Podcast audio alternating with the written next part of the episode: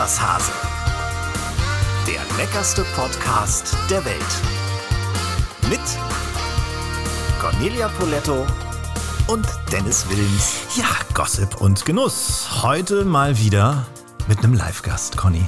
Ja, also wir freuen uns riesig, dass uns gegenüber Ralf Bauer sitzt. Yeah, Ralf, herzlich Moin. willkommen. Moin, moin. Moin, moin, moin, Schön, dass moin. du uns in unserer kleinen, feinen Podcast-Butze besuchst. Klein ist es nicht. Also ich habe mal in einer kleinen Butze richtig gewohnt. Das ist ja schon fast Riesenanwesen, Villa, Podcast. Super. Also hier würde ich auch wohnen. Ja, ist ganz nett hier, ne? Das ist toll hier. Ja. Schauspieler, Moderator, Regisseur, Drehbuchautor, Produzent und Yogi, kann man glaube ich auch so sagen. Ne? Ja. Ja. Reden wir gleich noch drüber. Erstmal die Killer-Einstiegsfrage: Hast du Haustiere? Nee. Jemals gehabt? Ja. Wellensittich, Hamster. Und ich bin also in einem Dorf groß geworden. Da hatten wir auch, ich glaube, wir hatten eigene Schweine. Kühe, weiß ich gar nicht mehr. Aber mein Opa war Dorfschlachter. Deswegen, und bei diesem 350 Seelendorf äh, war das völlig normal, wenn ein, wenn ein Schwein geschlachtet wurde, dass das ganze Dorf irgendwie dann vorbeikam zum Kesselfleisch essen. Das war natürlich alles Bio, Bio, Bio. Und ich weiß, dass meine Oma immer die Essensreste dann in diesen Schweinetrog gemacht hat, also so einen Schweineeimer. Und was dann dem Schwein wieder zum Essen gegeben wurde. Ähm, also das habe ich als Kind geliebt. Du fragst dich sicherlich, was, oder du auch, Conny, was soll ich diese, frage, was was- soll wo diese Einstiegsfrage? hinaus? Ja, ich will euch einfach mal ein bisschen mein Leid klagen. Oh. Ich bin ja seit neuestem wieder Hundepapa und ich habe einen Welpen zu Hause. Oh, Es ist zwar schön, ja, aber es ist auch irgendwie die komplette Hölle. Es ist wirklich, weil er immer in die Ecke macht oder, oder warum? na, ah, ja, und ich wohne im fünften, ohne Fahrstuhl. Okay, aber ist das Sollen wir jetzt Mitleid also haben? ein großer Welpe oder Nee. was, was ist Docke oder?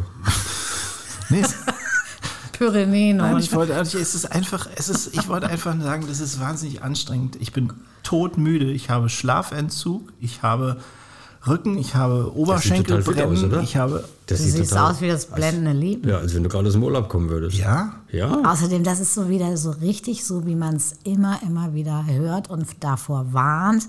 Wenn ihr euch Tiere anschafft, erkundigt euch vorher darüber, wie das dann auch im täglichen aussieht. Und Schatzi, du hast es ja nicht das erste Mal, so ein Hündchen. das ist so, aber ich wollte, weißt du, ich habe einfach gedacht, hier ist die Menschlichkeit zu Gast in diesem Podcast und ich kriege einfach von euch mal wieder ein bisschen Mitleid und es ist wieder, ich dachte, es wäre ein schöner Ort für mich auch mal Weil das passt gar nicht zu dir. Du bist doch sonst auch nicht so eine Heulsuse. Das stimmt. Aber ich bin so empfindsam bei, bei Live-Gästen. Ich frage mich zum Beispiel die ganze Zeit, Ralf, warum, warum bist du in Hamburg? Ich habe dich eigentlich in Baden-Baden verortet. Warum konntest du überhaupt kommen hierher? Wieso nicht? Du bist ja jetzt nicht den ganzen Weg aus Baden-Baden nur unseretwegen hier. Das Also, extra nur wegen des Postka Podcasts, damit ich das live mitmachen darf, damit ich euch direkt gegenüber, weil ich finde es immer angenehmer, wenn du so, wenn du so Interviews hast und du schaust den Leuten, die dir Fragen stellen und sich eine Kommunikation ergibt, weil auch wenn du das mit FaceTime oder wie auch immer dir das dann macht, die Gäste oder dass ihr die Gäste dann seht, ja, ich finde das live ist einfach immer noch was ganz anderes. und deswegen bist du jetzt ganz aus Aber ich Baden-Baden. liebe Hamburg. Ich liebe, ich habe ja ganz viel Zeit meines Lebens hier in Hamburg verbracht. Und das ist für mich also die, die, das ist die Stadt in Hamburg. Äh, das ist die Stadt in Deutschland. Stadt- Hamburg ist das die Stadt in Hamburg. Also du bist jetzt einfach mal eine Phase hier in Hamburg und willst uns nicht sagen, warum. Nee, ich habe ich hab auch eine Wohnung äh, in Hamburg. Äh, ähm, ich habe ja seit meiner Kindheit, mit dem neunten Lebensjahr sind wir nach Hamburg gezogen, dann mit 15 wieder zurück, dann mit 19 bin ich wieder alleine nach Hamburg, dann wieder zurück, dann zwischendurch in München, weil ich viel für eine Produktionsfirma da unten gearbeitet habe, ähm, dann Baden-Baden, dann wieder Hamburg, dann wieder Baden-Baden und jetzt wieder Hamburg. Also immer im Bundesgebiet die kürzeste Entfernung, ne? Richtig. Hamburg, Baden-Baden. Der direkte Weg. Flensburg, A7, Baden-Baden A7. wäre noch besser. Ja, aber das, da muss ich dann zu viele Umwege fahren. So ist Baden-Baden, gehe ich auf eine Autobahn und fahre immer nur geradeaus. Ja, das ist richtig. Das ist auch meine Rennstrecke oft gewesen. Super. Aber du kannst uns sagen, was du gerade in Indien gemacht hast. Du kommst nämlich aus Indien. Quasi auch direkt hier nach Hamburg. Genau. Wir sind äh, letzte Woche, also jetzt vor zwei Tagen, bin ich wieder gelandet. Ich habe ähm, in Indien Spendengelder überbracht. Unterstütze ja schon seit über 20 Jahren die Tibeter in den unterschiedlichen Bereichen. Und jetzt war eine ähm, Es gibt eine Organisation in Deutschland, Kinderlachen, die haben wir vor anderthalb Jahren so einen Preis verliehen. Da hat ein tibetischer Mönch, dann, den ich sehr gut kenne, mit dem ich diese ganzen Geschichten für die Tibeter mache, die Laudatio gehalten. Und der Bankchen, so heißt dieser Mönch, der lebt in Spanien, leitet dort das Tibethaus und der kam so gut bei der Organisation an, weil der ist ein Mönch, der das mit jeder Zelle lebt, dieses tibetische Mönchsdasein, also eigentlich nur Mitgefühl, das, was du dir am Anfang von uns beiden erhofft hättest. Ja, deswegen, ich hatte das auch Problem. direkt an dich adressiert, weil ich gedacht habe, du wärst, wenn, wenn das einer versteht, Mitgefühl und weiß, was das ist, dann wärst du es, aber Aber tibetisch, geklappt. Nee, tibetisch sagt man ja immer, das ist ganz wichtig, ja, Ursachenwirkung, das Gesetz von Ursachenwirkung. Also man sollte sich, was die Cornelia dann eben gesagt hat, ja, weil du das ja eigentlich weißt, was das heißt, ein Haustier zu haben, was das für Bedingungen sind, ja, unter denen man dann irgendwie das Leben sich total verändert. Äh, das muss man sich gewahr sein. Und du bist ja nicht mehr zwölf, sondern bist ja ein Mann mitten im Leben. stattlich wäre wär jetzt schön, wenn du gesagt hättest, stattlich. Ja, es ist klar. Ich habe natürlich äh, drei Jahre einen Hund gehabt, aber ich konnte mich nicht mehr so an die Welpenzeit erinnern. Ich habe das ein bisschen verklärt und ich werde gerade auf den Boden der Tatsachen wiedergeholt. Und das ist einfach, es ist auch nicht an, allgemein anstrengend, einen Hund zu haben. Das finde ich nicht, aber es ist anstrengend, einen Welpen zu haben. Das meinte ich damit.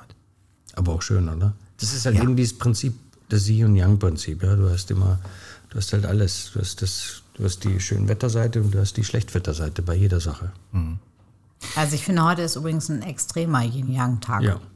Also sowas habe ich wirklich lange nicht erlebt. Schnee, Sturm, Hagel, dann wieder strahlender Sonnenschein. Ich sitze hier Das- gerade in dem total sportlichen Allein American Housewife allein, allein Outfit. deshalb ist ein besonderer Tag, weil du heute, dein Outfit schlägt heute alles. Du hast irgendwie, obenrum sieht es aus wie, wie mein Saunahandtuch. Ja, ja. Es ist doch der gleiche Stoff, oder? Ich habe das auch aus Resten ähm, genäht. aber mein, mein Saunahandtuch ist nicht von Christian Dior. Und dann habe ich äh, so eine äh, bequeme Legging an, weil ich tatsächlich mir vorgenommen habe, ab heute möchte ich alles wieder ein bisschen gesunder gestalten, mich mehr bewegen und äh, direkt nach unserer Podcast-Aufzeichnung Hm. zum Sport gehen. Das gucken wir mal bei der nächsten Folge, kontrollieren wir das akustisch, ob das auch geklappt hat. Und du kannst dir vor allem von Ralf, darüber sprechen wir gleich, noch ein paar Yoga-Übungen zeigen lassen, die deinem Rücken vielleicht mal wirklich helfen. Dafür ist äh, Ralf vielleicht auch ganz äh, nützlich heute. Ich muss übrigens noch eine klei ganz kleine Geschichte äh, zu Ralf sagen. Also ich war ja früher, als du noch so als Surfer im Fernsehen unterwegs warst, war ich ja schockverliebt. Ne? Und ich bin einmal fast gegen den Baum gefahren, als ich irgendwie Aber ein in- Hardy Krüger, nicht in ihn. in Richtung Grindel gefahren bin und dich direkt vorne beim Etruska äh, Espresso Bar an der Tür gesehen habe und es sogar geschafft habe, mit dir ein paar Sätze zu sprechen. Ach so. Du, wirst, du wirst dich nicht mehr dran erinnern, aber ich war, ja, ja, ich Du war hast ihn ein angesprochen, du, du, du sprichst dann so Leute an? Oder? Erst bin ich fast gegen den Baum gefahren, als ich ihn gesehen habe. Vollbremse, mir, mich in irgendeine Parklücke gequetscht, keine Ahnung.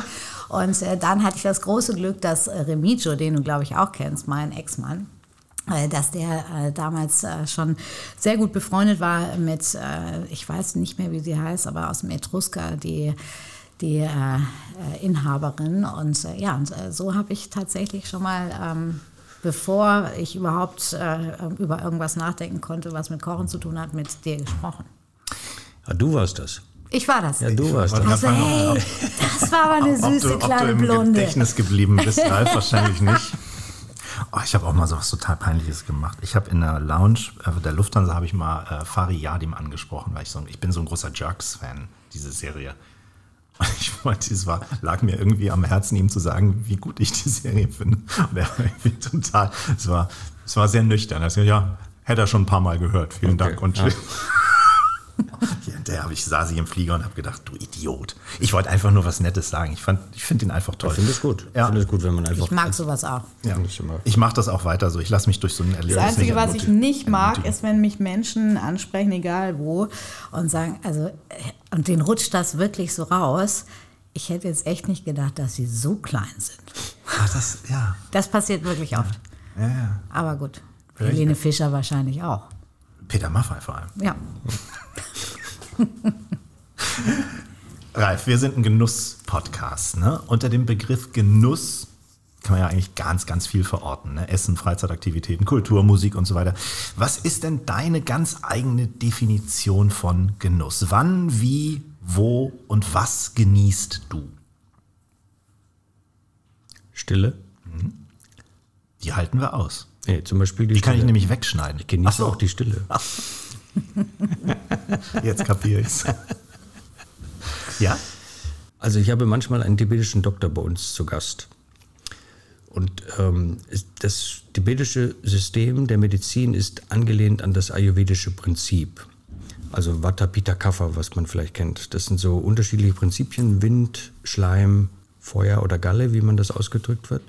Das haben wir alle zu unterschiedlichen Gewichtsanteilen in uns. So ist nach deren Sicht die ganze Welt aufgeteilt, also auch alles, was wir zu uns nehmen. Ähm, es gibt ja so Menschen, die wahnsinnig schnell sprechen, die tausende von Leuten kennen und die eigentlich im Grunde genommen, die gehen aus einem Raum raus und vergessen dann sofort wieder, was sie drüben überhaupt, was sie in dem anderen Raum machen wollten. Also die sich andauernd auch immer verhaspeln irgendwie während des Redens. Im Gegensatz zu anderen Menschen, die doch manchmal sehr lange brauchen, um einen zu beenden. Das zeigt sich dann daran, also welche Richtung das geartet ist. Also Menschen, die zum Beispiel wahnsinnig viel schnell, schnell sprechen, die tausende von Leuten kennen, also Journalisten, die quasi so extrem flexibel sind, die sind eher dem Windprinzip zugesch- zugetan. Also das wie Blutgruppe, muss man da sehen. Menschen, die eher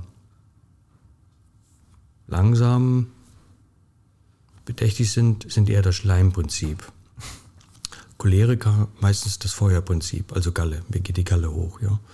Und ähm, je nachdem, wie man da geartet ist, ähm, können dann, äh, also das ist keine Krankheit, das ist einfach so. Und dann gibt es aber den Moment, wo aufgrund des Stresses, aufgrund der Anforderungen, aufgrund des Drucks von außen oder von innen, den man sich selber macht, können diese Prinzipien ins Ungleichgewicht geraten. Wenn die ins Ungleichgewicht geraten, dann greift meistens die tibetische Medizin. Dann bekommt man so einen Zettel mit, welche Nahrung man zum Beispiel weniger essen sollte, was gut für einen ist, was man ganz vermeiden sollte.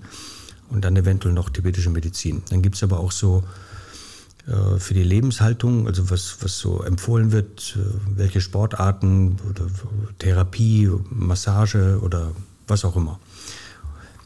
Bei uns im Westen sind oft Windkrankheiten, ja, was zu viel, mit zu viel Stress einhergeht. Im Indien zum Beispiel gibt es eher Schleimkrankheiten, ja, also prozentual gesehen. Das kann man nie alles pauschalisieren. Also bei uns sind eher Windkrankheiten. Wind heißt, dass eigentlich wahnsinnig viel Druck und die Menschen eher am Kopf leben und ihren Körper gar nicht mehr richtig spüren. Das heißt, um genießen zu können, jetzt komme ich zurück zu deiner Frage, entschuldige, es dauert immer, manchmal muss man das System ein wenig runterfahren. Das System runterfahren ist, wenn man zum Beispiel sich der Natur hingibt, man liegt am Strand, dann kennen das vielleicht einige, man lauscht den Wellen, quasi man kommt in so einen anderen Rhythmus hinein, ja, man genießt ganz anders, man spürt die Sonne auf der Haut, äh, man spürt den Wind, äh, man hört die Kinder kreischen, die im Wasser sich irgendwie bewegen und das ist alles angenehmer. Dann fängt eigentlich Genuss an, wenn das System runtergefahren ist Also so ein bisschen Müßiggang. könnte man sagen. Also im Grunde genommen, das ist bei jedem anders geartet. Ja, wenn man eigentlich das System nur runterfährt. Das System runterfahren heißt eigentlich im Hier und Jetzt zu sein. Das hört sich immer ein bisschen abgedroschen, abgedroschen an. Aber im Hier und Jetzt zu sein. Das heißt, wenn ich, also ich trinke zum Beispiel gerne Rotwein, wenn ich Rotwein trinke, wie beim Probieren, wo man ganz konzentriert darauf ist, äh, also Rotwein testen, quasi, ich nehme den Mund, ich bin ganz beim Testen. Ich bin jetzt nur auf der Zunge. Ich bin mit einer ganzen Konzentration, die es mir irgendwie ermöglicht, versuche ich zu schmecken, okay, schmeckt der Wein, schmeckt er mir, tut er meiner Zunge gut, tut er meinem Gaumen gut. Und so ist im Grunde genommen Genuss. Also da sollte man hinkommen. Wenn ich Yoga unterrichte, mache ich immer eine Übung, wo es im Grunde genommen darum geht, alle Sinne zu spüren. Also das kann das Lauschen sein, von das Lauschen der Stille, von guter Musik. Das kann ein wunderbares Buch sein, das kann tolles Essen sein, äh, wa- was auch immer. Ja. Also ich genieße mit, versuche eigentlich immer mit allen Sinnen zu genießen. So wie ich dich heute erlebe, bist du ja ein sehr reflektierter, sehr spiritueller Typ. Wir haben uns früher, glaube ich, einmal getroffen. Da kannst du dich, wir sprachen neulich davon, äh, da kannst du dich nicht mehr dran erinnern. Das war in so einem Freizeitpark, wo wir was für UNICEF moderiert haben. Ähm, da habe ich gar nicht mehr so ein richtiges Gedächtnis an dich. Warst du schon immer so? Oder gab es einen Moment, wo es bei dir Klick gemacht hat, dass du dich mit all diesen Dingen beschäftigt hast? Also im Grunde genommen habe ich mich schon immer, wenn ich mich mit einem Thema auseinandergesetzt habe, immer in die Tiefe begeben. Mhm. Durch unseren Job, durch unsere gemeinsame Schnittmenge, also die Moderation von Disney Club oder Tikan Club, ähm, da, da, war das fast zu viel. Also das, wenn du dich da zu tief in die, also in die Tiefe hineinbegeben hast, das war immer widerstrebend zu der normalen Moderation, die bei uns erforderlich gewesen ist. Die Aufarbeitung dessen, der Themen für die Kinder. Ähm, aber die Grundanlage war ja die Schauspielerei. In der Schauspielerei war es eigentlich immer so, dass wir von unserem Rollenlehrer hier in Hamburg gelernt haben, du musst, wenn du eine klassische Rolle spielst, alles für die Zeit wissen, wie die Menschen sich damals verhalten haben, was außenrum passiert ist, äh, äh, weil das einfach beeinträchtigt einen Menschen. Also du hast, wenn du ganz extrem, wenn du einen Italiener nimmst, der irgendwo im Süden Italiens aufwächst, und dann den mit einem zusammenbringst von der Nordsee. Die wohnen beide vielleicht am Wasser, aber es sind zwei völlig unterschiedliche Menschen. Ja, der eine von der Sonne verwöhnt und der andere denkt so, leck mir am Zucker, also die nordische Spröde, weißt du. Das, äh, und das hat was unter anderem auch mit den äußerlichen Begebenheiten zu tun. Also wenn du, kennen wir auch, wenn du morgens im Sommer quasi machst das Fenster auf und es hat irgendwie schon 90 Grad, denkst du, geil, ja. Im Gegensatz zu heute Morgen, was Cornelia vorher gesagt hat, ja, wir haben schon dieses richtige Aprilwetter. Du fährst los, quasi, dann fängt es an zu hageln, schneien und dann ist die Sonne wieder draußen, du denkst, schön warm draußen, es ist doch kalt und dann kommt ein Wind um die Ecke geblasen da.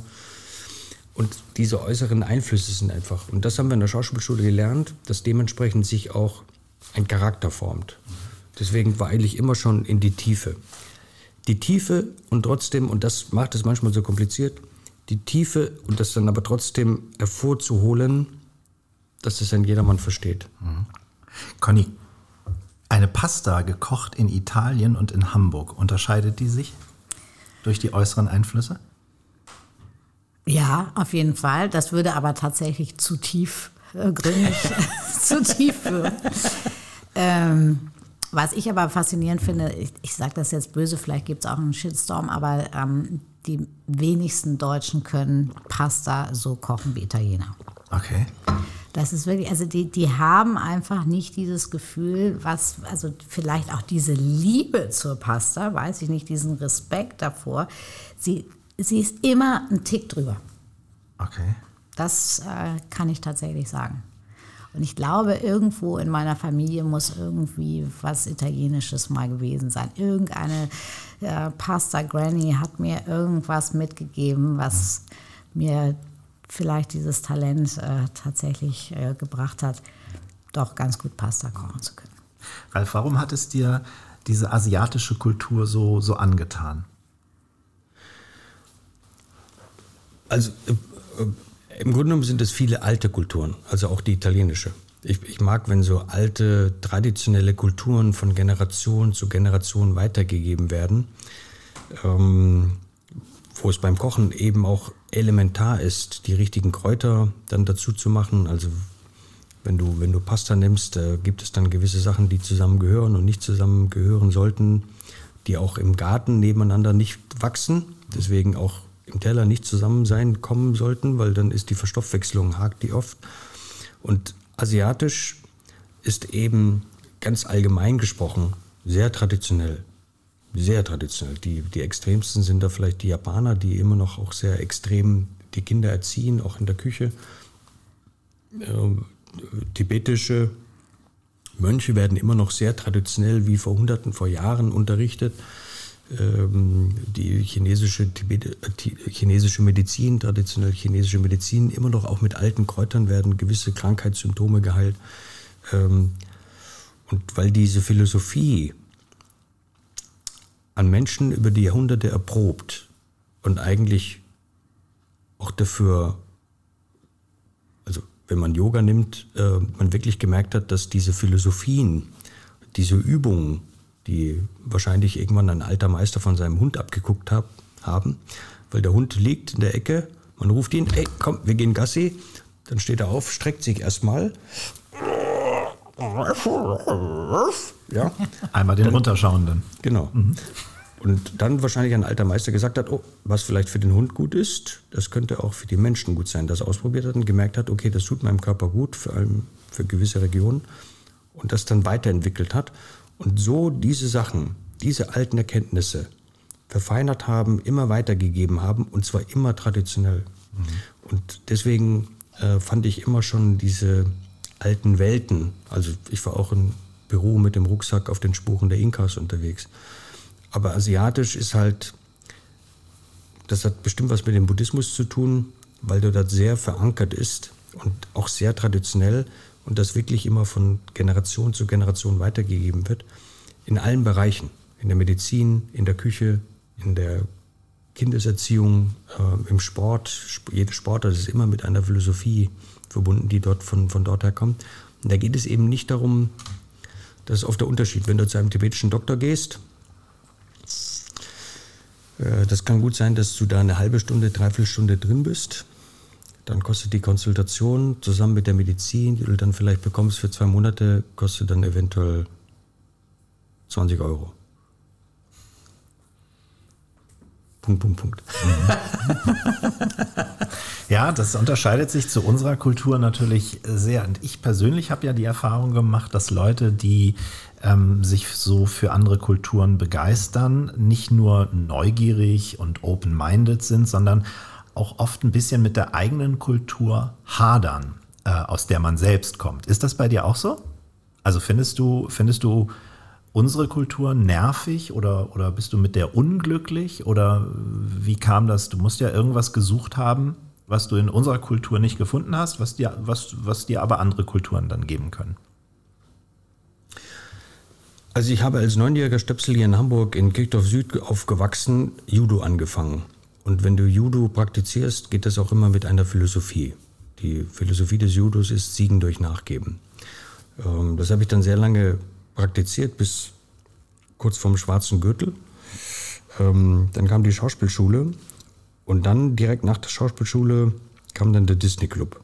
Und da war wahnsinnig viel unterwegs sein gefragt und mir hat dann immer etwas gefehlt. Also ich habe natürlich weiterhin Sport gemacht, aber mir hat die Philosophie dahinter gefehlt. Also auch der alles, was da hinten dran steckt. Und ähm, dann kamen irgendwann durch die Zeit von gegen den Wind schon kamen dann die Rückenprobleme. Und dann habe ich eine Lösung gesucht. Also eine Sportart mit Philosophie, die ich praktizieren kann, wenn ich unterwegs bin. Äh, dadurch kam dann Yoga und durch Yoga habe ich dann gemerkt, dass die Rückenschmerzen aufgehört haben. Wenn ich mir jetzt anschaue, wie die deutsche Medizin damit umgegangen ist, gab es da keine wirklich guten Vorschläge, sondern es war halt oft so, dass irgendwas, die erste Rettung war immer die Spritze. Frag Conny mal. Und, Ja, kann ähm, ich auch ein Lied von singen. Und das, im Grunde genommen war es einfach der Versuch einer Lösung für meine eigene Gesundheit, mich weiterhin fit zu halten, weil ich war 29, als diese Rückenprobleme anfingen und das ist fast ein wenig früh. Ich hatte natürlich extrem viel Stress, also äh, auch diese Kälte vom, von der Nordsee, monatelang da barfuß rumzulaufen, auch wenn der Sand arschkalt gewesen ist, das macht ja kein normaler Mensch, auch kein Windsurfer, weil der zieht dann die Schuhe aus, wenn er rausgeht aus Wasser. Aber wir mussten halt für die Dreharbeiten dann immer schon als Profis, Windsurfer in Anführungsstrichen, äh, da barfuß rumlaufen. Und die, wenn, du, wenn du mit einem System, was wir hier in Deutschland haben, ähm, egal in welchem Bereich, wenn du damit nicht zurechtkommst, sucht man natürlich immer eine Lösung. Aber ich habe das nie äh, gesucht, um dorthin zu fliehen, sondern ich sehe mich eher immer eine Brücke ja, für Lösungen, die aus dem asiatischen Bereich kommen, weil dort gibt es viele Lösungen, auch für uns hier, und dafür muss man kein Buddhist oder plötzlich etwas ganz anderes denken oder glauben oder so, sondern einfach ganz normale praktische Sachen. Das hat auch was mit Ernährung zu tun. Ja? Also, und ähm, diese, weil die deutsche Kultur, ich liebe die deutsche Kultur. Also ich, ich, ich merke auch, wenn ich in anderen Sprachen drehen sollte und gedreht habe, ich liebe die deutsche Sprache. Ich meine, ich, ich habe meinen mein Beruf erlernt mit Goethe, Schiller und Co. Und das in Deutsch schon zu verstehen, ist extrem schwierig. Aber ich liebe, nachdem das irgendwann mal Klick gemacht hat, ich liebe Goethe. Also zu dem, was Conny eben gerade gesagt hat, ja, wäre zum Beispiel zu sagen, wie man die Pasta kocht. Gibt es ein wunderbares Zitat von Goethe. Wenn ihr es nicht fühlt, ihr werdet es nicht erjagen, wenn es euch nicht aus der Seele dringt und mit urkräftigen Behagen die Herzen aller Esser zwingt. Ja. Also du musst es eigentlich im Gefühl haben, ja. Und das Gefühl, das ergibt sich halt danach. Aber das Gefühl ist etwas, was bei uns im System eigentlich oft eher negiert wird. Wenn du in andere Länder kommst wie Indien, da ist eher das Gefühl groß. Deswegen ist es da auch so chaotisch. Ja. Da gibt es halt keine Struktur. Wir sind halt eher quasi Ratio und die sind halt eher gefühlsmäßig, werden die großgezogen. Ich finde halt beides gut. Ich, ich will weder das eine noch das andere ausschließen. Ich, ich, finde beides auch wichtig, weil das eine ist die linke Gehirnhälfte, das andere ist die rechte Gehirnhälfte und wir haben beide Gehirnhälften und die beiden sollten einfach ausgeglichen sein. Das ist natürlich der Anteil beim Kochen, den man eigentlich nicht lernen kann. Ne?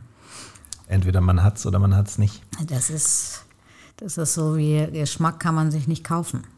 Das ist, äh, es ist einfach, aber ich glaube, es hat auch mit der Liebe und dem Respekt und sich damit beschäftigen zu tun. Na, Also man kann ja alles erlernen, man muss es aber nur wollen und muss, muss eben auch sich dahingezogen fühlen, um sich, um das auch zuzulassen. Gesund kochen und sich ernähren äh, spielt ja auch eine große Rolle bei dir. Das klang jetzt schon ein paar Mal so durch bei deinen Antworten, weil du eben dich um deinen Körper kümmerst und diese, sag ich mal, Leiden hattest und da Ernährung auch eine Stellschraube ist oder weil du halt extrem ungesund mal gelebt hast oder warum? Nee, ich, ich glaube, weil meine Mutter wahnsinnig gut gekocht hat, meine Oma sehr gut gekocht hat. Also meine Mutter kocht immer noch gut. Ähm, und wenn du so groß wirst, dann, dann weiß ich, ist das völlig normal. Das, also meine Mutter sagte mal, als ich in Hamburg war, ja, im Gymnasium in Wilhelmsburg, war ich der, der einer der, der eine einzigen wenigen, vielleicht sogar der einzige Junge, der einen Kochkurs mitgemacht hat. Äh, Gibt es ja noch Fotos von mir, wie ich das erste Kotelett in der Pfanne anbrate, ja, mit zwölf Jahren und irgendwie so einer Schürze um die Hüfte. Äh, ich finde das einfach, ich, ich weiß doch, als wir in Hamburg hier in der Schauspielschule, da war ja so Tänzer, Sänger, Schauspieler, alles zusammen in einem Pott. Und ähm, ich habe oft irgendwie dann ein paar Kommilitonen eingeladen und ich habe mal so einen bunt gemischten Salat gemacht. Und da gab es dann eben im Grünsalat auch Paprika, Radieschen und auch Mais. Und dann war eine Tänzerin mit da und die hat mir nicht geglaubt, dass ich den Mais wirklich vom Kolben runtergeholt habe, sondern die hat gedacht, ich habe Dosenmais genommen. Ich habe dann den Mülleimer aufgemacht und habe ihr dann Den Maiskolben. den Maiskolben gezeigt, ohne den Mais dran, damit sie das wirklich glaubt. Also es war einfach, es lag mir schon immer inne, weil ich, ich glaube, es ist einfach ein Unterschied. Das, das glaube ich, kann jeder nachvollziehen. Äh, wenn du es frisch zubereitest, einfach was anderes, als wenn es irgendwo aus der Dose kommt oder fertig geriecht und dann in die Mikrowelle schmeißt. So. Ja, äh, ist einfach auch Geschmack, Genuss. Wenn du es auf der Zunge hast und dann weißt, der tibetische Arzt sagt auch immer was ganz Tolles. Er sagt, bei uns im Westen geht es halt oft um die Befriedigung des Gaumens. Ja, es muss einfach nur schmecken. Und das kann man halt manchmal, wenn das ist total interessant, wie die Industrie das herstellt. Aber danach dann haben sie später vielleicht Verstoffwechslungsprobleme. Und über die Jahre hinweg führt das dann zu quasi Ja, ich, Problemen fi- mit ich den finde das, ja, Organen. ich find das ja sogar richtig erschreckend. Also äh, gerade wenn ich diese ganzen veganen Ersatzprodukte sehe, ne? also die, die Lust auf, auf Käse, Wurst, äh, Schinken, Frikadellen ist ja irgendwie da, bei vielen jedenfalls. Und wenn ich dann sehe, was da alles drin ist, das ist wirklich erschreckend.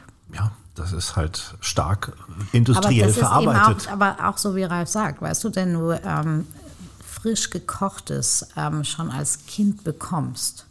Meine Mutter hat auch, äh, kocht auch bis heute noch äh, großartig, aber bei uns gab es immer frisches Essen. Und äh, das habe ich erst so richtig kennengelernt, was das bedeutet, als, als meine Tochter selber ähm, aus der Kita kam mit einer Freundin und äh, ich gefragt habe, was möchtet ihr essen? Und dann, ja, Spaghetti, Tomatensauce geht halt irgendwie immer. Und diese, dieses kleine Mädchen, die Freundin meiner Tochter, die mochte meine selbstgekochte frische Tomatensauce nicht, weil die kannte halt nur ähm, Tomatenmark mit viel Geschmacksverstärker und äh, kräftig Gewürz. Das, da, daran siehst du das und dafür ist eigentlich schon die Basis gegeben. Und wenn du diese Liebe ähm, vermittelt bekommst, deswegen sage ich auch mal, ihr müsst Kinder alles probieren lassen. Und jedes Kind hat Phasen, wo Erbsen gestern noch der Hit waren und morgen irgendwie nicht mehr. Einfach immer wieder anbieten und ihnen eben auch die frischen Lebensmittel. Also man muss jetzt nicht so übertreiben, dass viele Kinder heute nicht mehr wissen, dass äh, Pommes aus einer Kartoffel gemacht werden. Ne? Ich glaube, das ist ein bisschen übertrieben, aber es ist schon viel dran. Ähm, und deswegen plädiere ich ja immer dafür, auch tatsächlich das Thema Ernährung, Kochen auch in der Schule viel, viel mehr zu spielen. Ralf, wenn du einen Tag mit unserem Koch-Olymp verbringen könntest, was würdest du mit Conny kochen wollen? Ich würde einfach nur als Zauberlehrling quasi hinter Conny stehen und gucken, wie sie das dann alles macht, ja. Ich würde einfach nur zuschauen. Ich, ich liebe sowas. Also kein, ich wollte darauf hinaus, hast du irgendwie ein besonderes Lieblingslebensmittel oder was, was du halt besonders gerne hast oder äh, auch etwas, was du wissen möchtest, wie man es schon immer mal richtig gut zubereitet, hat man ja manchmal. Oder bist du selber auf einem so hohen Level, dass du richtig. Ja, richtig nein, nein, nein, nein, nein, ich will mich da überhaupt nicht quasi Conny auf eine Stufe stellen, ja. Ähm, das, das sind ganz andere Welten. Ähm, ich, ich probiere manchmal gerne aus, schreibe es dann aber nicht auf und dann klappt das vielleicht gut und dann Wochen später versuche ich mich zurückzuerinnern und dann klappt das nicht mehr so. Reproduzierbarkeit, ja, das ist immer so das Problem. Kenne ich, kenne ich. Dann ist man so stolz, dass man sowas hingekriegt hat und dann Aber Ralf, fehlt dann- dir irgendwas Kleines und es wieder so. Dann war einfach das Gefühl an dem Tag besonders gut. Und Ja. die Umstände. Die Eingebung. Ja. Ich bin ja ganz intu intuitiv koche ich immer. Ähm, und da war es einfach dann Bombe. Äh, also ich, ich hadere noch immer, aber das hat natürlich auch manchmal mit der Qualität des Fleisches zu tun. Ähm, ich grille sehr gerne. Ähm, ich habe auch in Baden-Baden, wo ich das Yoga-Loft habe, da habe ich direkt dann eben die Möglichkeit, ich habe oben das so aufgebaut, dass wenn ich Yoga unterrichte, äh, dass manchmal auch ernährungstechnische Sachen mit dazukommen. Also wie zum Beispiel, wenn ich schnell Tomatensauce aufkoche mit frischen Tomaten, wie bekomme ich die Säure reguliert? Also mit Kardamom auch hier wieder, ja. Also solche Sachen. Und, ähm, und wenn ich aber für mich privat koche, dann mache ich manchmal auch für mich alleine privat den Grill an. Weil Fleisch, also Steak oder sowas am Grill, mir eigentlich am besten gelingt, im Gegensatz zur Pfanne. Obwohl ich gusseiserne Pfanne auch habe. Äh, das wäre mal eine Frage. Okay, wenn du Fleisch in der Pfanne machst, mit was, welchem Öl machst du? Äh, ich nehme tatsächlich ähm, äh, eigentlich gar kein Öl. Entweder nehme ich das eigene Fett, weil es dem Geschmack gut tut und weil es einen hohen Rauchpunkt hat, oder ich nehme halt äh, tatsächlich einen Butterschmalz oder Ghee. Okay, aber das heißt, äh, was heißt das eigene Fett, das schneidest du dann weg vom, oder? Du kannst ja heute äh, tatsächlich schon auch beim guten Metzger ausgelassenes ähm, Rinderfett kaufen zum Braten. Und äh, ansonsten lasse ich, wenn es eben das Stück Fleisch hergibt, äh, das Fett ein bisschen aus vorher. Und in dem brätst du dann. Und manchmal ist es tatsächlich so, dass du auch ein äh, Stück Fleisch hast, ich sage jetzt mal wie zum Beispiel ein, ähm, ein Ribeye-Steak, oh, draußen schneidet es ist, schon ich wieder, wollte gerade sagen, man hört es, wie, wie es draußen Es an die Fenster plattert. Es Unfassbar. ist der Wahnsinn. Dann hat es schon so viel Fett in sich und auch wenn es schön marmoriert ist, dass du manchmal ähm, eigentlich gar kein Fett brauchst. Das heißt, du würdest dann, also wenn du so ein Stück, nehmen wir mal, ich habe also ich habe oft Ribeye, ja, Entrecote. Äh, Das heißt, du würdest dann so ein Stück wegschneiden. Du kannst ein Stück wegschneiden, lässt es m- erstmal bei kleinerer Hitze ähm, schmilzen, in der Pfanne schmelzen und, äh, und dann brätst du da drin dein Steak und lässt es dann richtig heiß werden. Ja, gut. Vielen Dank für den Tipp. Sehr Super. gerne. Ich hätte, ich hätte noch einen zweiten Ralf. Was sag? Beefer. Kennst du einen Beefer? Das ist so ein Gerät, wo du, wo du dein Fleisch ultra heiß erhitzen kannst. Auf bei 800 800 Grad. Grad. Genau. Genau. Und den gibt es in Gasform. Ich habe den sogar in elektrischer Form, weil ich nicht immer Bock habe, nur den zu benutzen, wenn ich draußen grille, sondern ich will den auch im Winter drinnen benutzen. Habe einen Elektro-Beefer. Das ist perfekt. Von beiden Seiten drei bis sechs Minuten. Und dann aber nicht mehr Backofen oder so. Nö, du kannst anschließend, lässt du es noch ein bisschen ruhen, du packst ein bisschen Alufolie äh, drüber und lässt es noch ein bisschen ruhen und dann kannst du es wunderbar essen. Also wo wir gleich so beim äh, Fleischfachgespräch sind. Jetzt, ähm, ich faste ja. Jetzt nach 44 Tagen werde ich dann irgendwann wieder eine Flasche Rotwein öffnen und ähm, mir einen Steak grillen. Ähm, Stimmt, du hast schon, du hast schon gefastet, als, als wir uns im Palazzo gesehen haben. genau, genau. Ja, 44 Tage. 44 Tage. 44 Tage. Das muss, ja- da muss man aber auch mal, jetzt muss man sich mal überlegen, der geht zu einer Dinnershow, irgendwie- übrigens der Kollege Mommsen auch. Ja, ich weiß. Beide mitten im Fasten und gehen zu einer Ja. Dinnershow und Hat servieren auch, noch auch anderen. Menschen Ja. dein tolles Essen. Also Respekt. Ja. Ja, aber Tessa hat das ja auch gemacht. Ne, wobei die wollte nur kein. Ja. Egal. Das ist ein anderes Thema. Die wollte nur vegan. Ja, sie hat das nicht so charmant ausgedrückt. Ja. Aber sag mal, also ich faste ja auch gerne. Ich muss jetzt, jetzt muss ich mal kurz Ja, ja. nachhaken, bevor Ja. wir weiter über Fleisch sprechen. 44 Tage Fasten, was hat das mit dir gemacht? Also ich habe ja bis jetzt noch nicht mehr als 10 Tage geschafft. Also, äh, Fasten heißt bei mir, äh, nur am Anfang ist nichts essen angesagt. Danach esse ich schon wieder, aber Okay. kein Fisch, kein Fleisch, äh, kein Kaffee, kein Alkohol. Das sind die Sachen, auf die ich verzichte. Ähm, da, da muss man immer ein bisschen individuell gucken. Kaffee zum Beispiel, Ex Espresso fällt mir wahnsinnig schwer am Anfang, weil mein System eigentlich nicht für Kaffee, gemacht ist. Ich aber dementsprechend dann, weil ich ihn gerne trinke, wenn er gut ist, ähm, dann in so eine Abhängigkeit komme. Deswegen ist dann auch immer, wenn ich dann darauf verzichte, eigentlich geht es immer mit Kopfschmerzen einher am Anfang. Ähm, Rotwein trinke ich auch gerne. Ähm, zwar nicht, also ich trinke nicht jeden Tag, sondern es ist eher unregelmäßig. Ähm, aber dann kann es auch mal sein, dass ich viel trinke. Wenn der Hus voll, voll, voll ist, egal. ist egal. Eine Flasche, zwei Flaschen, drei Flaschen. Und dann merkst du irgendwann, dass für mich die Regeneration schneller vonstatten geht. Das merke ich. Also auch wenn ich dann viel unterwegs bin, viele unterschiedliche Sachen mache, dass ich dann vielleicht weniger Schlaf brauche, mich schneller eingewöhne, wenn ich, gerade wenn ich auf, also was die Verstoffwechselung erschwert. Das ist Kaffee, bei mir. Kaffee, Alkohol, äh, Fleisch, Fisch. Und dann geht es auch darum, sagt man immer ein bisschen, den Willen zu stärken. Dass man einfach weiß, man kann ohne das. Weil wir konnten das alle mal irgendwann, haben uns das einfach dran, daran gewöhnt. Ähm, und dann gibt es natürlich viele andere Sachen. Das ist gut für die, für die ganzen inneren Organe, ja. Äh, Quasi Übersäuerung des Körpers, sagt der tibetische Doktor sowieso immer. Das ist bei uns im Westen eines der größten Probleme, wodurch wahnsinnig viele Probleme, Symptome im Körper entstehen. Der Säurebasenhaushalt ist gestört. Ja. Ich finde ja faszinierend, wie, wie scharf es den Geist macht, wenn du wenig isst. Das ist wirklich für mich der krasseste Effekt. Das hat natürlich auch andere Effekte. Bisschen abnehmen, Körper formt sich anders und so weiter, klar. Aber wie, wie hell du bist und wie scharf der Geist ist, Ja, das ist wirklich. du ja krass. eigentlich das ganze Jahr fasten. So spitz und hell wie du bist.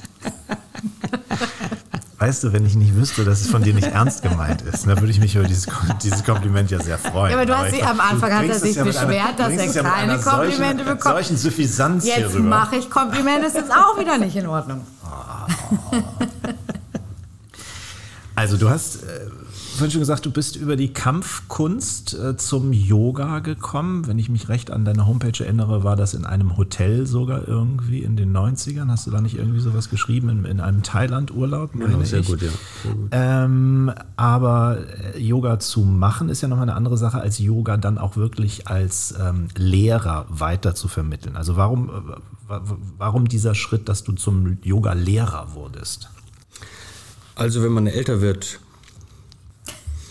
und sich dann irgendwann So beginnen gute Geschichten mit diesem eine Sinnfrage Halbsatz. stellt, was habe ich Sinnvolles in meinem Leben gemacht, ähm, ist, glaube ich, die Schauspielerei in der heutigen Zeit, weil da wird schon viel Unsinn betrieben und ich deswegen auch viele Sachen ablehne, weil ich das einfach nicht mehr, das kann ich einfach nicht umsetzen, auch nicht mehr mit dem, mit dem, mit den Erfahrungen der 30 Jahre. Ähm, dann muss, das ist sowieso dann immer gut, wenn man etwas gefunden hat, was, das, was, dem, was dem Leben einen Sinn gibt. Und Yoga unterrichten ähm, ist sehr sinnvoll, weil es mich von Rückenschmerzen befreit hat, ohne irgendwelche anderen Medikamente, meine Gesundheit erhält, mich extrem flexibel macht und ähm, ich weiß, in Kombination mit anderen Sportarten, wie zum Beispiel Skifahren, was ich sehr gerne betreibe, ähm, ist das hervorragend. Deswegen gebe ich das wahnsinnig gerne weiter, weil ich merke, dass es immer mehr Leute gibt mit kleinen Problemen, die irgendwann chronisch werden, weil sie nicht da wirklich darauf achten und weil äh, man selber durch das Praktizieren wirklich einen großen Zugriff auf das eigene System hat. Also, dass man selber ein Gefühl bekommt, was tut mir eigentlich gut. Als Kinder hatten wir das alle. Hölderlin sagte, da ich noch ein stilles Kind war und von dem allem, was uns umgibt, nichts wusste, war ich da nicht mehr als jetzt nach all den Mühen des Herzens und all dem Sinnen und Ringen? Ja, ein göttliches Wesen ist das Kind, solange es nicht in die Chamäleonsfarben der Menschen getaucht ist. Also als Kinder hatten wir das alle. Jeder, der, der Kinder hat, Kinder beobachtet, ähm, die essen bis zu einem gewissen Grad, stehen auf, spielen. Ja, die haben, wissen genau, wie viel sie essen müssen, dann stehen die auf und spielen einfach weiter. Wenn wir Erwachsenen quasi etwas gegessen haben und dann kommt jemand, komm du, lass uns doch schnell eine Runde um, oh, lass mal, lass mal, ich muss erst mal eine halbe Stunde irgendwie jetzt irgendwie mich kurz aufs Sofa legen oder quasi ich muss noch sitzen bleiben. Das ist einfach, dass wir das Maß nicht mehr kennen oder auch das, was eigentlich gut für uns ist. Mhm. Und ähm, da kann ein Yoga wieder hinbringen. Über die Monate, über die Jahre hinweg. Deswegen ist Yoga ist nicht der Weg, Yoga ist ein Weg. Deswegen ähm, unterrichte ich wahnsinnig gerne Yoga. Das heißt, deine Tage beginnen nach wie vor auch immer noch mit dem Sonnengruß? Ja. Wie viel Mal? 21 Mal. Conny, wie wäre mal sowas für deinen Rücken? Ja, großartig. Ich habe das äh, tatsächlich, es ist viele, viele Jahre her, bin ich regelmäßig zum Yoga gegangen. Und äh, jetzt ist das eingeschlafen. Aber ich habe ja euch beiden gerade sehr gut zugehört. Und da ich ja kurz davor stehe, ähm, auch wieder zu fasten, ähm, möchte ich das eigentlich auch nutzen, um A, mein Laster des Rauchens, das glauben ja Ach, wenige. mal wieder. Ja, ja, nee, äh, was heißt mal wieder? Es ist doch toll, überhaupt mal wieder zu sagen, nee, ich, äh, ich will jetzt tatsächlich Absolut. diese Willenskraft haben. Ja. Äh, ja, zu fasten ist das eine, aber nicht zu rauchen ist das andere. Und äh, dann habe ich gedacht, könnte ich eigentlich doch mal wieder mit Yoga anfangen, denn ich habe diese Rückenthematik, darüber haben wir ja schon öfter im Podcast gesprochen und ähm, ich weiß ja auch, ich bin ja nicht blöd, dass mir das sehr gut tun würde. Also nehme ich das jetzt zum Anlass. Du musst eigentlich nur den Sonnengruß erlernen. Nur den Sonnengruß und dann die Übungsabfolge, das ist wichtig, auswendig können. Dann gibt es auch keine Entschuldigung mehr. Wenn du die Übungsabfolge dann auswendig praktizierst, kannst du das überall der kleinsten Modellzelle machen und während des Praktizierens dann dich auf die Atmung und auf den Körper konzentrieren. Dann beginnt eigentlich die richtige Wirkung des Yogas. Also im Grunde genommen wirklich nur, und wie oft sollte ich das machen? Schon täglich?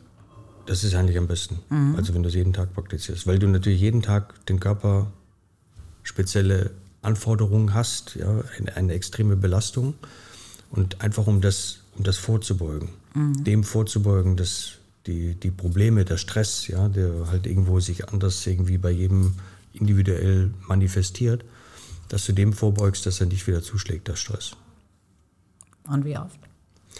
Also meine Yogalehrerin, bevor ich wusste, dass Yoga wirklich so groß werden würde, die hat gesagt, am Anfang immer dreimal jeden Tag, damit der Körper sich daran gewöhnt, auch die Handgelenke und Fußgelenke und so, weil die ja so umgeknickt werden. Mhm.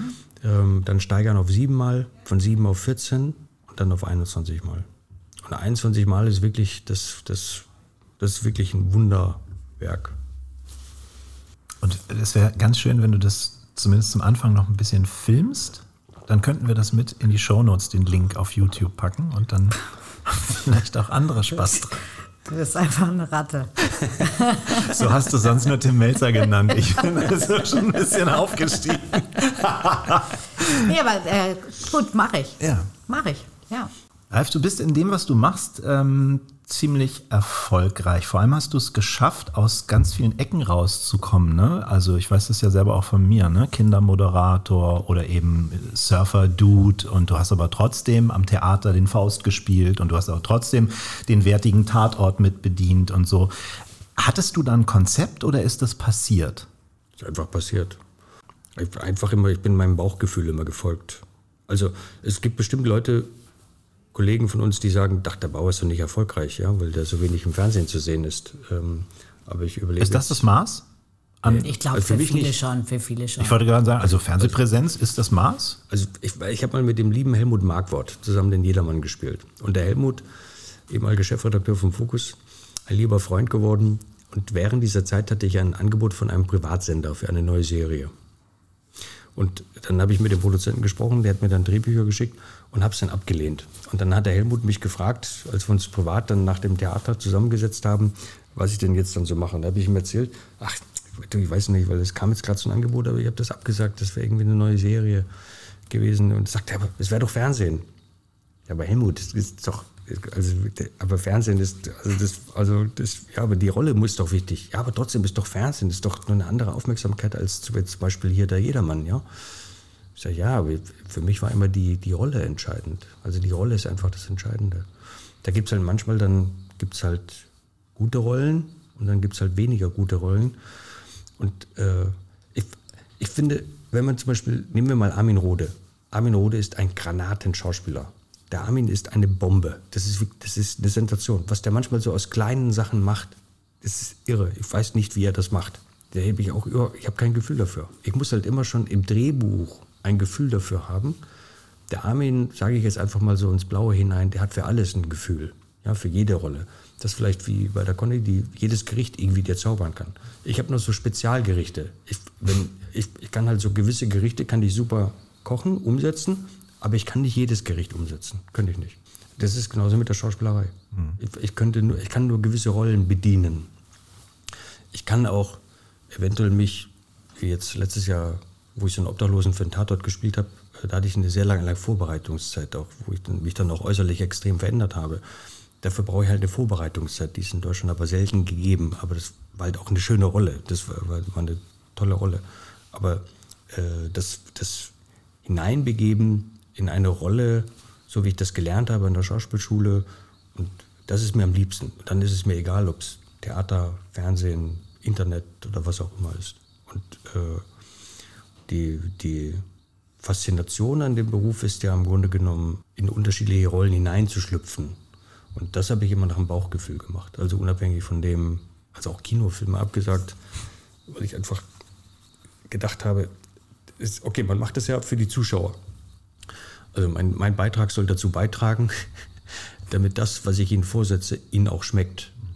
Also wie bei Conny genauso, ja. Das quasi der, also es soll halt, ich spiele ja nicht nur für mich, sondern ich spiele ja quasi für die Zuschauer. Und das soll denen irgendwie gefallen, soll die irgendwie unterhalten oder das ist vielleicht im besten Fall noch, was so der Anspruch vom alten Fuchsberger, mit dem ich zusammen Theater gespielt habe, dass sie rausgehen und vielleicht wirklich über ihr eigenes Leben auch nachdenken mhm. oder sie motivieren sich.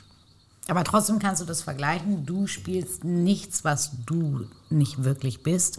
Und ich kann auch nichts kochen, obwohl ich weiß, dass das bei vielen gut ankommt, was ich nicht mag. Mhm. Und es ja wahrscheinlich auch technisch und von der Fertigkeit, die du beherrschst, möglich wäre, ja. Mhm. Ich bin aber auch tatsächlich ähm, kein Armin Rode äh, der Kochkunst. Also ich, äh, ich habe auch einfach Dinge und Küchenrichtungen, die ich liebe und weil ich die Liebe dafür habe, sie auch besonders gut machen kann. Aber es gibt auch andere, ähm, da bin ich raus. Was zum Beispiel? Wo bist du raus? Also ich, ich sage jetzt mal, ich ähm, liebe die asiatische Küche und ich habe natürlich dadurch, dass ich ja ein paar Jahre im Restaurant in Shanghai hatte, auch ähm, viel mitbekommen. Aber ähm, ich habe nicht dieses, dieses Gefühl dafür. Also ich müsste mich mehr damit beschäftigen.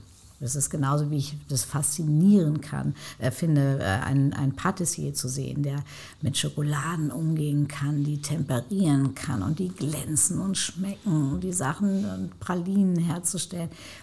Das könnte ich, wenn ich die Zeit mir nehmen würde. Aber die habe ich halt nicht. Und die, auch die Fingerfertigkeit müsste ich erlernen. Ich finde es das gut, dass jeder im Grunde genommen sein USP auch stärkt und nicht verlässt. Ne? Weil breit aufgestellt sein wollen wir alle, aber zu breit ist dann irgendwann auch albern.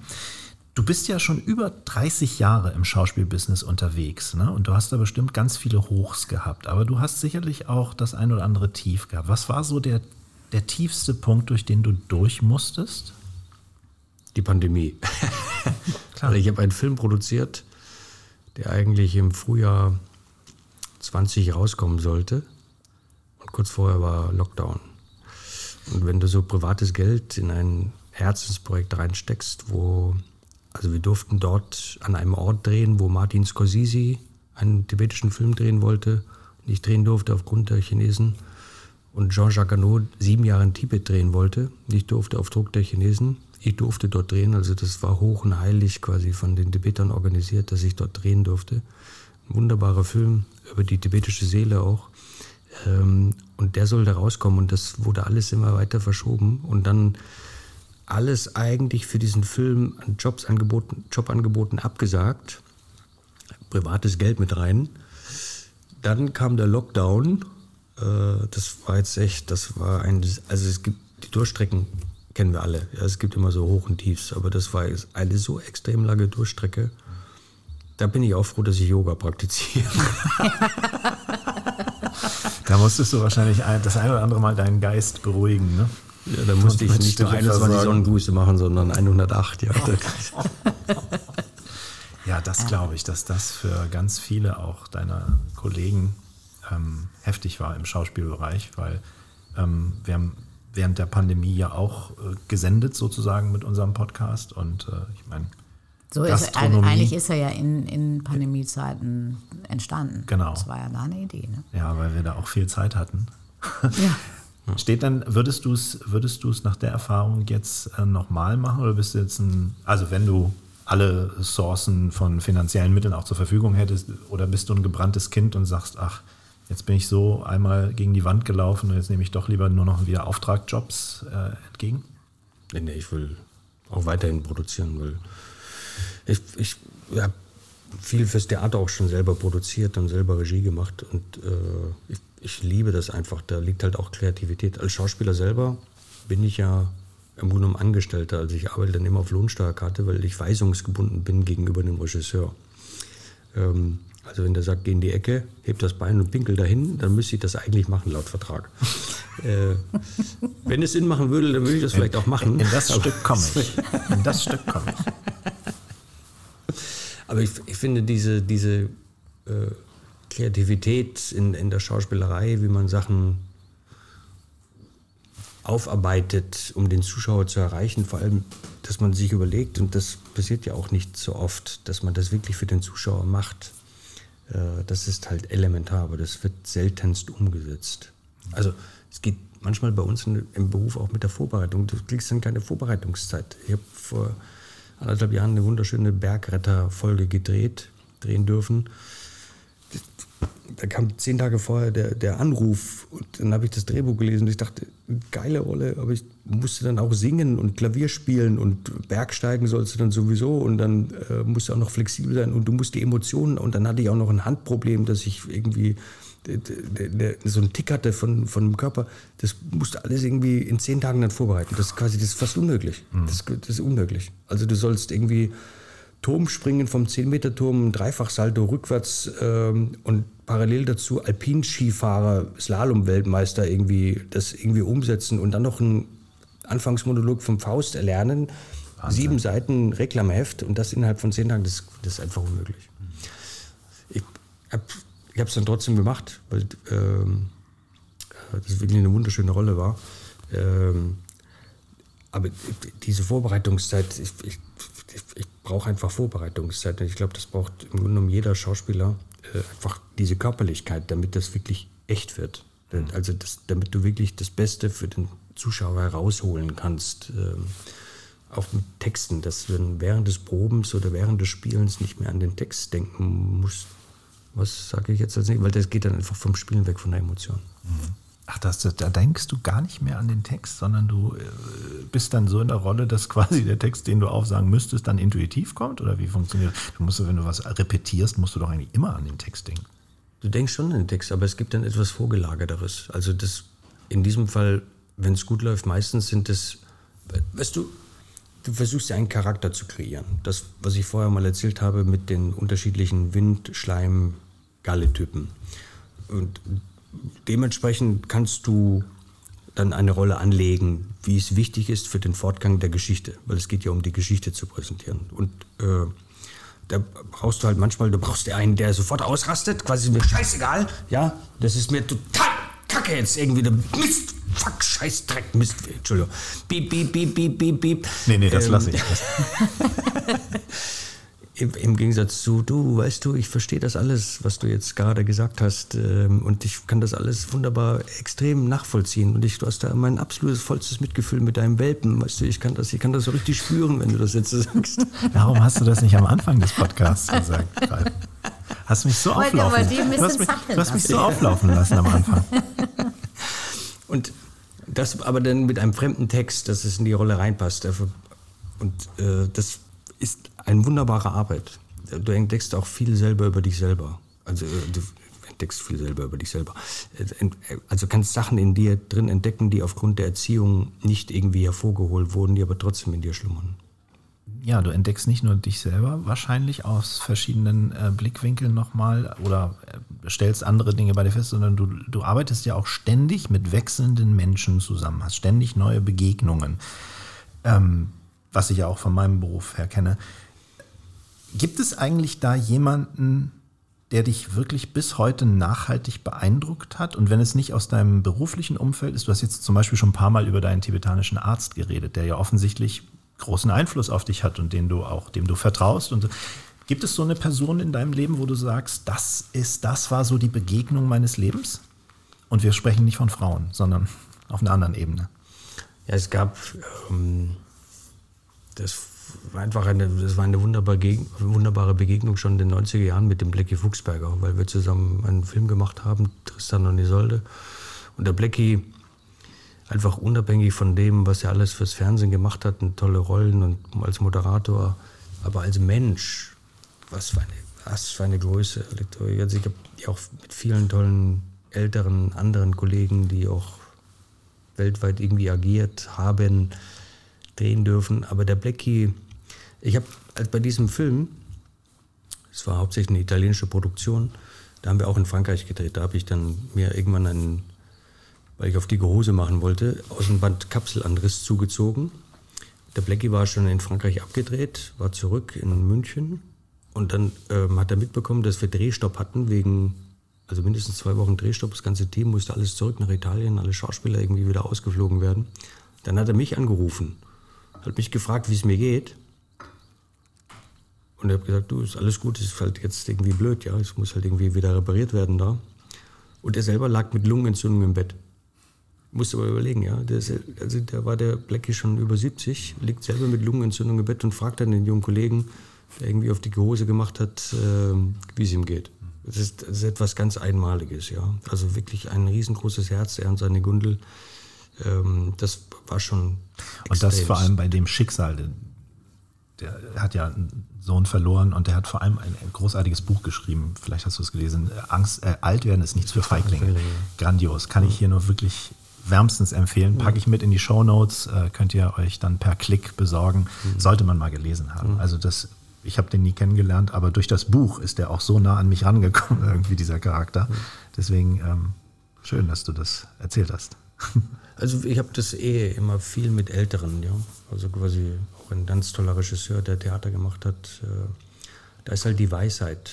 Ja, und wenn der Blackie war eben auch so, dass er gerne die Weisheit weitergegeben hat. Ähm, und das finde ich auch toll. Ja, wenn du, wenn du quasi, das ist eben auch das, was ich asiatisch mag. Ähm, oder wenn wir beim Kochen bleiben, ja, das, was die Mutter dann immer gekocht hat. Also meine Mutter zum Beispiel macht eine Granatenlasagne. Das ist einfach, das ist eine Bombenlasagne. Ähm, ich habe die jetzt schon ein paar Mal mit ihr zusammen gekocht, erst vor kurzem wieder. Ähm, oder selbstgemachte Semmelknödel. Das ist einfach, wenn- du dann weißt, die, die Mutter macht das so und so und du hast es schon mit ihr gemacht und dann äh, machst du das selber, setzt du das mal um. Äh, diese Tradition, wenn ältere, erfahrene Menschen dir diese Weisheit weitergeben, das ist etwas ganz Elementares auch für, für unsere Welt. Ja. Das ist echt eine tolle Parallele. Es ist das Grundprinzip vom Buddhismus, der ja auf Lehrern auf oder Lehrenden aufbaut und eben auch vom Kochen. Absolut. Ja, ja. Da schließt sich wieder der Kreis. Ja, auch vom Leben. Also vom das, Leben. das Leben im Grunde genommen, dass, dass man einfach auch. Also tibetisch ist total interessant. gibt es ein Gebet, was die Mönche manchmal beten. Die bedanken sich bei allen Menschen, die daran beteiligt waren, dass ich das Essen jetzt auf dem Tisch habe. Bei demjenigen, der den Samen gesät hat, der die Pflanze großgezogen hat, der sie geerntet hat, auf den Markt gebracht hat, der sie gekauft hat, der sie zubereitet hat, der sie dir an den Tisch bringt. Um die Abhängigkeit von allem und allen aufzuzeigen. Gibt es im Tibetischen auch einen Begriff, Tandril. Und wenn wir überlegen, wir sitzen jetzt an einem, ist das ein Holztisch? Nehmen wir mal davon aus, es ist ein Holztisch. wie viele Naturkräfte, wie, viel, wie oft es geregnet haben muss, damit dieser Baum wachsen kann, wie viel Sonne nötig war, wie viel Luft dafür nötig war, wie viele Naturkräfte insgesamt dafür nötig waren, dass dieser Baum gewachsen ist. Er wurde gefällt, er wurde verarbeitet, sodass wir heute nicht am Boden sitzen müssen, sondern quasi, dass wir diesen Tisch haben. Das hat alles was mit, mit der alten Generation zu tun. Ja. Und sich dessen gewahr zu werden, das ist einfach, ist einfach elementar. Ich finde, es gibt keinen besseren Abschluss für diese Folge Ist was Hase. Ähm, vielen, vielen Dank, Ralf, dass du bei uns warst. Ich danke. Dass dich der Weg nach Hamburg in unsere kleine Podcast-Welt gebracht hat und äh, wirklich für ein sehr tiefgründiges Gespräch in dieser Folge, muss man ja mal sagen. Ich fand es toll und Ja. sehr spannend. Danke, Auch danke. Was, nehmt ihr jetzt mit nach Hause Yoga praktizieren, oder?